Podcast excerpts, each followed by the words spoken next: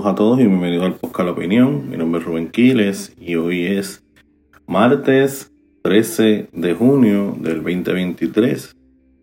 Eh, estamos aquí desde el estado de Arkansas. Está lloviendo, está bueno.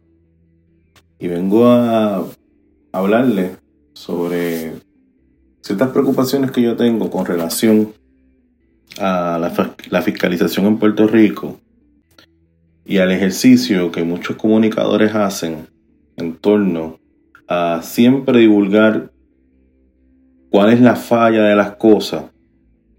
¿Me entiendes? Porque es mala la idea, pero no te dan una receta de cómo hacer las cosas mejor. Entonces, es frustrante porque uno pudiera pensar que es que siempre lo que hace el gobierno está mal. ¿Sabes? Es una, es una, eh, es una predisposición. Entonces, por lo general, la prensa se une al, al, al discurso populista sin sentido que a veces hay por ahí corriendo, que es oponerse por oponerse. ¿Ok? El ejemplo, Mundi. Todo el mundo dijo que Mundi no podía moverlo del zoológico Mayagüez porque los problemas que iba a tener el Mundi, porque rápido salen unos expertos, los problemas que va a tener el Mundi es que pues no va a comer o no, va a no se va a poder relacionar con otros elefantes, etcétera, etcétera, etcétera. La realidad del caso es que el elefante está feliz. Porque estamos hablando que es un santuario.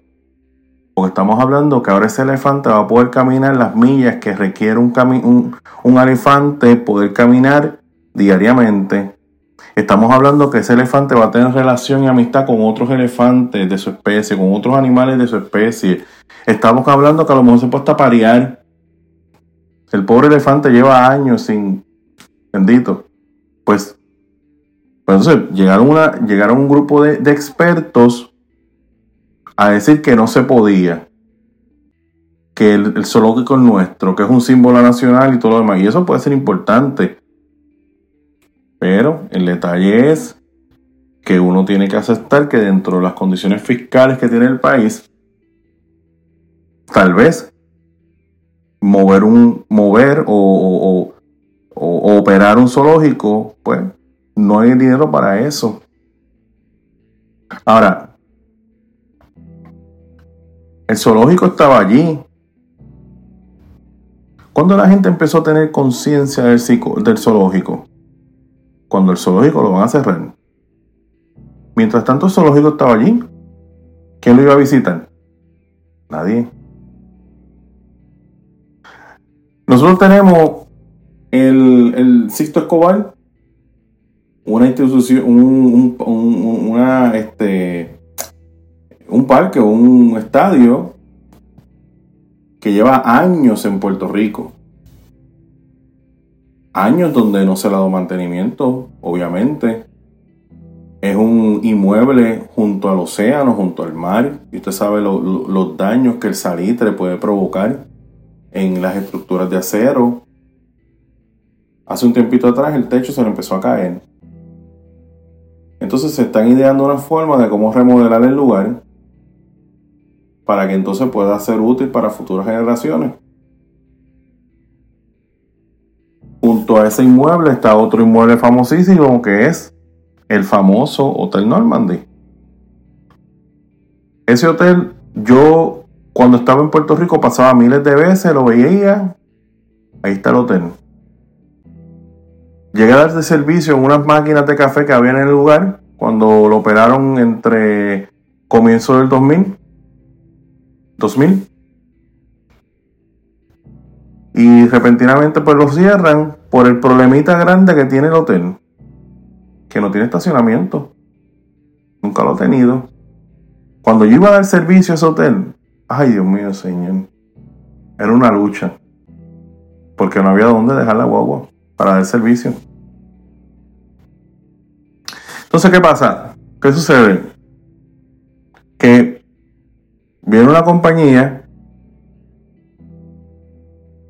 ofrece este super mega package de dinero para remodelar el Normandy, para remodelar y hacer un subterráneo debajo del Cito Escobar. ¿Y cuál es la reacción de los sectores? Que se oponen a todo. No lo hagamos. El Instituto Cultura dijo, no, no se puede tocar eso porque eso es parte del patrimonio. Pues el patrimonio se va a convertir en una ruina, en una ruina romana. De esas ruinas que nosotros pagamos un montón de dinero para ir a ver allá a Roma, para recordarnos la gloria de aquel imperio romano, pues eso se va a convertir eso. Y vamos a ver quién, qué persona en el mundo va a pasar, va a pagar dinero para ver las ruinas del Sixto Escobar. Es interesante, ¿verdad? Analizar eso. Entonces, cuando ponen al grupo de. ¿Verdad? Porque todo. Aquí hay que bregar con la comunidad, ¿verdad? Ahora esa es la moda, o sea, hay que bregar con la comunidad.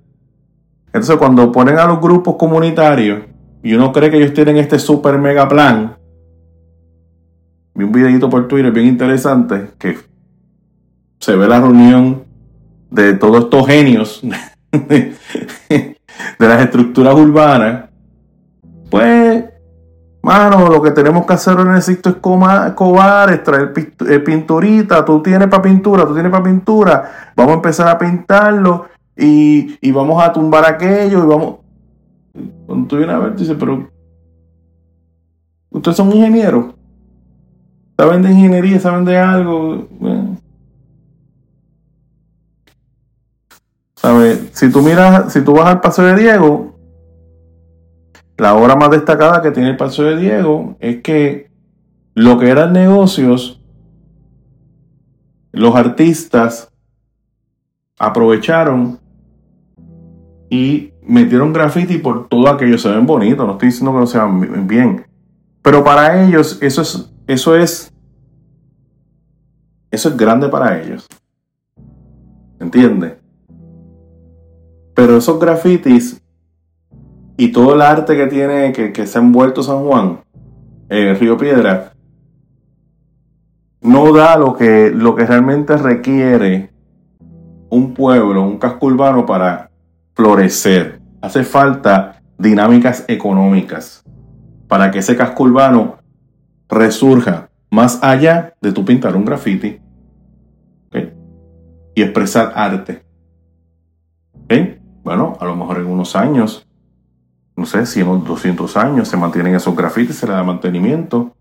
Entonces eso convierte en un, spot turístico para muchas personas y las personas le empiezan a añadir un valor especial a esos grafitis, pero para eso falta mucho tiempo. Como pasa con la famosa pintura de los grandes este, genios de, de la pintura, como un Da Vinci, como Miguel Ángel, que con el pasar del tiempo, esas pinturas, eso que ellos hicieron, esos frescos, esos óleos, lo que sea, toman un valor especial. ¿Ok? Pues entonces, Sisto Escobar, pues se va a quedar como está. Y el Normandy se queda como está porque si no hay estacionamiento, no vale el esfuerzo meterle chavo al Normandy. Entonces, ¿ahora qué vamos a hacer? ¿Quién tiene el dinero en Puerto Rico? El gobierno tiene, el gobierno tiene porque todo, todo, hay personas que quieren que el gobierno lo haga todo. ¿Me entiendes? Porque el, pueblo, el gobierno debe representar el pueblo.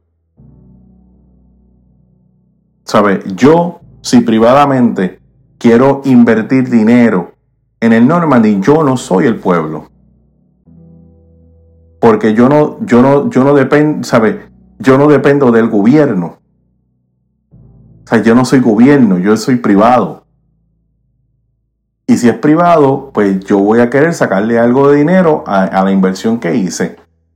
Pero mira el mensaje cuál es. El gobierno no tiene que sacar la inversión. ¿Qué, empresa puede ser costo efectiva si no le saca algo de algo de, de, de ganancia aquello por lo cual invierte? Entonces yo, la gente pretende que el gobierno siga funcionando de esa manera hago las cosas, no le saco ningún beneficio económico,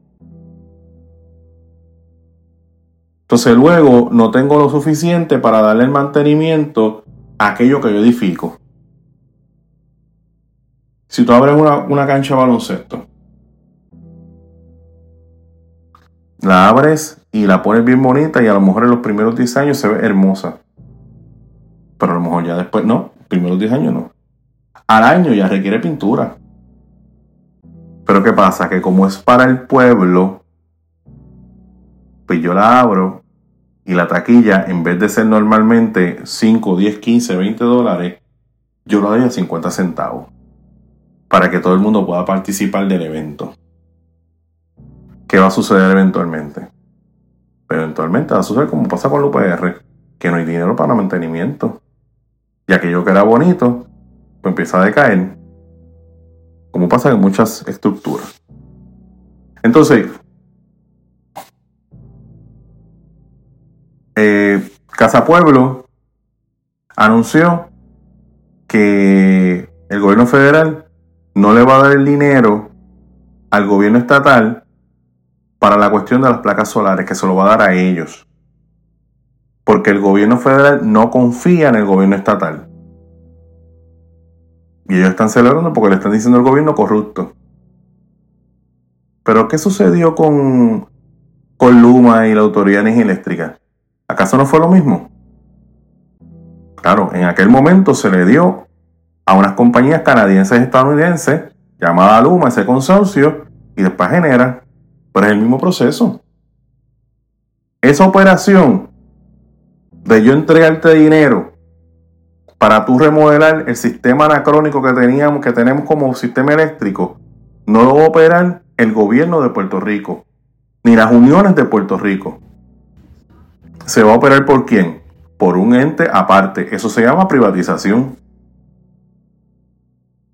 Casa Pueblo es un ente privatizador. Qué sorpresa, ¿verdad? Nadie se esperaba eso. Pero Casa Pueblo es un ente privatizador. Es un corillo de personas que me parece tienen su base en la Junta que han empezado a traer electricidad al pueblo utilizando el sol. Claro, hay unos hechos en cuanto a cómo se saca la materia prima para esas placas. Y hay unos serios cuestionamientos en cómo en el África se están utilizando niños para sacar el preciado mineral para esas placas. ¿Ok? Pues todo el mundo celebra la, energía verde.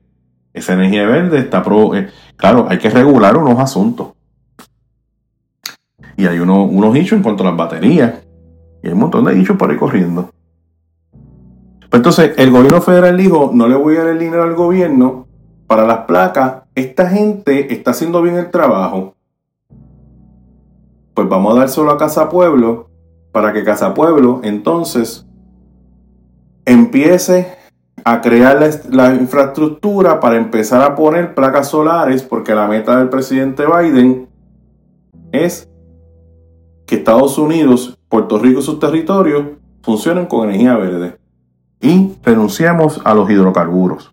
Para mí está bien. Claro, a lo mejor para Rey Cruz, eso es nuevamente el presidente woke, Biden, trayendo ideas woke. Y ya yo he visto las críticas que le están haciendo a la cuestión de la energía verde y que no están seguros y un montón de cosas más que se han dicho.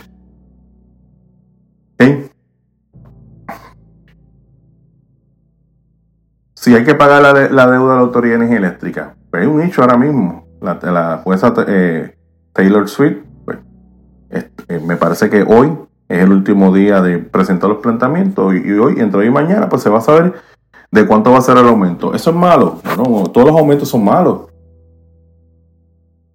Todos los aumentos son malos. Pero hay que analizar lo siguiente. ¿Se debe el dinero sí o no? Sí. Cuando tú debes dinero, ¿tienes que pagarlo sí o no? Sí.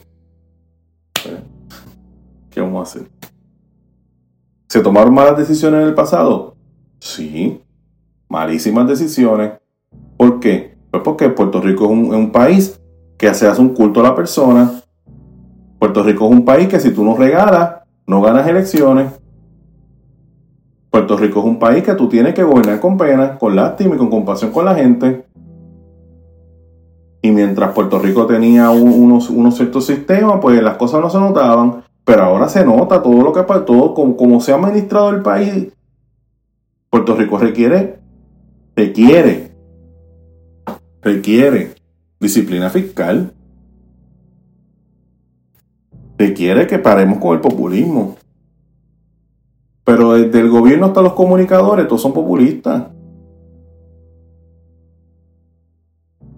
Todos los comunicadores están en contra del aumento. Ajá, ¿y cómo solucionamos el problema? ¿De qué forma y manera solucionamos el problema? Porque estás diciendo, ellos dicen, no, no, es que es la avaricia eh, de unas... O sea, ellos quieren como que me, me prestaste el dinero, no tengo para pagarte, bendito, cógeme lástima. ¿Eh? ¿Entiendes? Entonces Wall Street son los colmillos. No, es bien fácil. Oiga, cuando usted firme, cuando usted pida prestado, lea el contrato. Yo me acuerdo esta, esta, financiera cuando yo era más joven. Necesitaba un dinerito adicional y voy donde la financiera. Me voy a reservar el nombre de la financiera. Y cuando yo hago el cálculo, porque se supone que tú hagas el cálculo de los intereses que me va a cobrar la financiera por un préstamo a lo mejor de 1.500 dólares, yo le iba a pagar a ellos 3.000 dólares. Pues en ese momento le dije, no. No, voy a ver de qué otra forma yo soluciono el problema. ¿Entiendes? Porque hay algo que se llama intereses. ¿Sabes? Yo no te presto para que tú me, para que tú me pagues exactamente lo mismo que tú me prestaste. Yo te presto para que para que tú me pagues lo que me debes y a cambio yo sacarle algo de dinero a aquello que yo te presté. Y hay cosas que son perfectamente legales. Uno tiene que tener cuidado porque uno puede entrar en usura. Pero son cosas totalmente y perfectamente legales. Lo que a mí me preocupa es que yo, yo no sé si yo soy el primero que lo haga. Pero yo creo, y no, ya hay un, hay una persona que escribió una columna bien interesante en el Nuevo Día, que me parece que el sábado pues la voy a discutir. Él es el, la persona encargada de puerto. Y es que, ¿qué estructura? Porque, o sabe, mi, mi hijo una vez me preguntó que si uno se podía equivocar. Yo le dije, si uno se puede equivocar, es que nos vamos a equivocar. El detalle es qué lecciones y qué yo aprendo de aquel error que yo cometí. Porque ese es el problema, que las personas siguen equivocándose, no aprenden nada y siguen repitiendo el mismo problema. ¿Qué estructura está levantando Puerto Rico para evitar caer en el problema que comenzando el 2000 entró Puerto Rico? ¿Qué leyes se están creando para evitar que Puerto Rico vuelva a caer en ese endeudamiento? A mí me da temor pensar qué va a pasar con Puerto Rico cuando ese ente dictatorial, opresivo,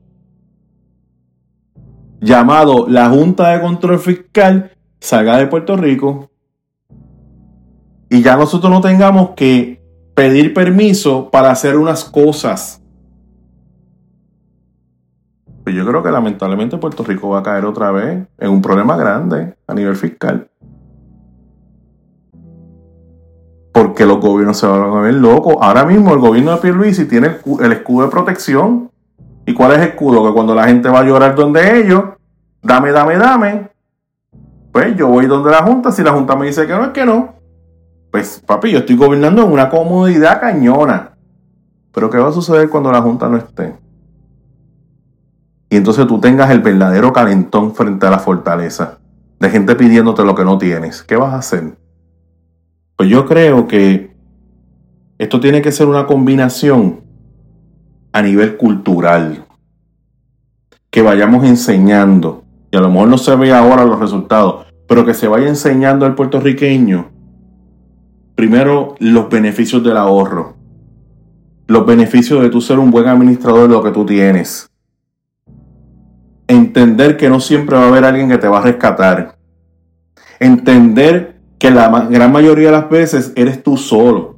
Entender que si, que si tú viste que tu casa han pasado tres huracanes y se inunda la contraria casa, pues tú tienes que tomar medidas para que en el próximo huracán ya tu propiedad no esté allí, esté en otro lugar que no sea inundable. Para que no estés frente a una cámara de televisión en el techo de tu casa pidiendo auxilio y culpando al gobierno de lo que te está pasando cuando tú eres el que estás viviendo en ese lugar. Y no salgas con la cara de pena de que, pues, mira, se me, se vuelvo otra vez a la casa. Yo, ¿cuántas veces te ha pasado? Pues, ya está la tercera vez que me pasa. ¿Y no has pensado moverte para otro lugar? No, porque aquí nació mi mamá, mi abuelo y... Bueno. ¿Sabes? Es bonito, ¿verdad? Para que entienda que la perspectiva de género es importante, pero hay otras cosas que también en la escuela se tienen que enseñar y a tú ser una, persona que administre bien lo que tienes. Pero eso yo no lo he visto en Puerto Rico. Yo no he visto ninguna ley que se diseñe para evitar que Puerto Rico caiga en endeudamiento y en el desfase que cayó. ¿Sabes? No hemos aprendido la lección. Y lo único que tú tienes unos gritones por ahí diciendo que el gobierno está a espaldas del pueblo haciendo un montón de estupideces, pero tú no tienes a nadie diciendo, hey, hey, hey, hey, hey, haga silencio todo el mundo. ¿Qué aprendimos de esto? ¿Qué no debemos hacer? Porque tú estás mirando el pasado. Y estás molesto por las decisiones del pasado. Pues vamos a analizar esas, esas decisiones del pasado y vamos a incorporar un sistema de leyes que evite que volvemos a caer en esos desfases. Pero eso yo no lo he visto. Eso yo no he visto analistas hablando de estas cosas. Yo lo que veo son analistas aprovechando el río revuelto para tratar de que los intereses que ellos representan puedan desplazar a los intereses que están establecidos ya. Pero yo no veo a nadie, ¿sabe? Todo el mundo se piensa en el contrayo presente, pero no es una estructura para futuro. No. Es trabajar la cosa presente siempre, siempre, siempre. Y siempre puertorriqueño está pagando fuego. Y siempre puertorriqueño está en una crisis. Y estamos de crisis en crisis, de crisis en crisis. Y no hay un momento de bonanza donde tú digas, mira, esto está corriendo bien. No lo hay. ¿Cuánto a mí me gustaría que de Puerto Rico salieran noticias de adelantos que maravillen a la comunidad mundial? A veces tú ves documentales de Israel, de cómo esa gente siembra en el desierto. A veces tú ves documentales de Alemania, cómo esos contrayados te crean unas cosas que tú dices, Dios mío, Señor, ¿Sabes? Uno ve tantas cosas, a veces uno ve los videos de China, de cómo ellos manejan su población, de, las costumbres, de las tradiciones. Y...